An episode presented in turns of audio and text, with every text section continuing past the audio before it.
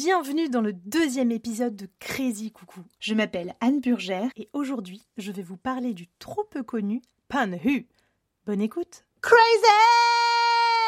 Coucou Avez-vous déjà rencontré Panhu Panhu dans la mythologie chinoise, il s'agit d'une femme à tête de chien. Je casse le suspense insoutenable ici.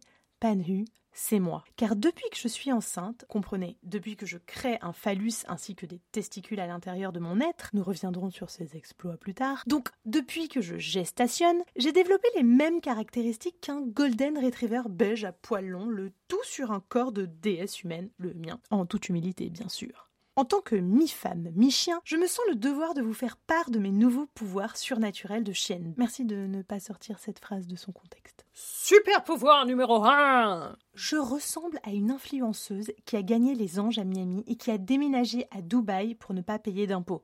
Je m'explique. Je ne régule pas bien ma température seule. Ce qui fait que, comme nos amis canins, je respire beaucoup par la bouche et donc que cette dernière reste ouverte plus que nécessaire. Ainsi, l'air qui me rend chaude comme une baraque à frites peut sortir de mon corps. Je sais maintenant, pour en être devenue une, qu'une chienne domestique qui a grimpé dix marches te bave dessus de chaleur la gueule dans sa gamelle, euh, sa gourde d'eau, essaye en fait de te dire fait pas chaud là?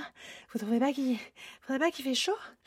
Attendez, il y a le chauffage là, non? Super pouvoir numéro 2 Je peux marquer le territoire de la ville où j'habite de manière indéfinie. Et oui, l'urine n'a pas de secret pour Panhu Et vas-y que je te montre qui c'est la patronne derrière cette voiture. Et vas-y que je rentre dans un resto sans consommer pour utiliser des toilettes sans gêne ni culpabilité. This is Panhu This is Panhu This is Panhu Super pouvoir numéro 3 j'ai la truffe affûtée comme Jaja. Et ouais, mon pote, ne t'évertues même pas à mettre un mégot de cigarette dans ta poche de jean que tu laisseras dans la chambre à coucher à quelques mètres de moi. Trop près, gars Pour moi, tu sens le cendrier mouillé comme si tu étais à 10 cm. J'en profite pour glisser une anecdote croustillante de ma vie de mi-femme, mi-chienne. Un jour, ayant envie d'un petit jus d'orange pressé, je me rendis chez Franprix. 2,84€ la petite bouteille de jus que tu dois presser toi-même. Confession. Non, je n'ai pas volé, volé, volé, volé l'orange du marchand, mais oui, c'est vrai, je bois toujours une à deux gorgées de jus en remplissant ma petite bouteille en plastique que je ne recycle même pas par la suite. Avant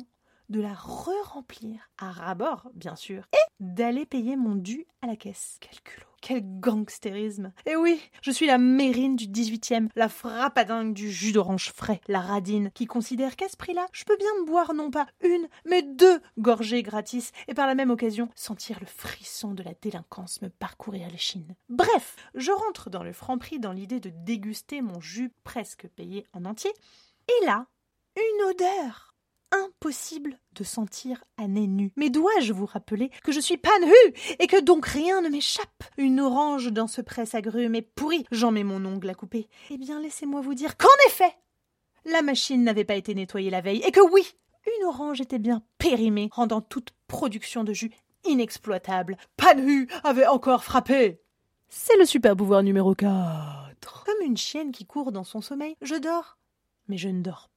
Je dors en décalcomanie. Je dors en mode calque, comme une institutrice qui vérifierait dans mon dos que oui, tout se passe bien, mais attention à la faute là, après la virgule là, il faut bien faire l'accord. Je rêve donc, au choix, à la reine d'Angleterre qui passe dans ma story Instagram, ou que j'invite Miranda du Diable s'habille en Prada au dîner d'anniversaire de mon père. Ses rêves de star, pas une vie pour ça, ses rêves de star.